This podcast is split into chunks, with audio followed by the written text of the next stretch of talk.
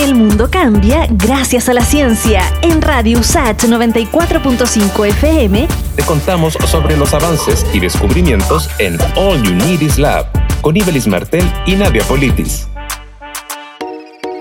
Un estudio publicado por la revista científica The Lancet reveló que el uso de mascarillas junto a la distancia física y la protección de los ojos disminuye el riesgo de contagio con coronavirus.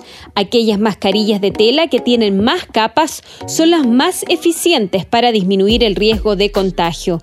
María Neira, directora del Laboratorio de Investigación y Control de Calidad en Textiles, Cuero y Calzado, LICTEX de la USACH, explicó qué tela es la más más efectiva.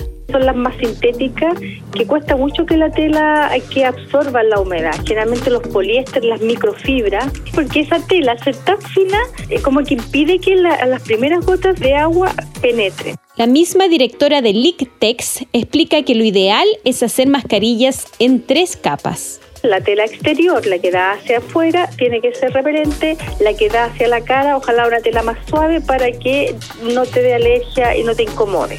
Y es más, bolsas reutilizables de estas que de las TNT, la pueden poner como un sándwich otras telas como la mezclilla, si bien son protectoras, se humedecen con rapidez, por lo tanto obligan el recambio constante. Se humedece rápidamente porque tiene un alto porcentaje de algodón. Entonces, después el virus puede permear. María Neira, directora del LICTEX de la USACH, recomienda además lavar las mascarillas con agua y jabón o detergente. No es recomendable usar cloro porque esta sustancia desgasta la tela rápidamente.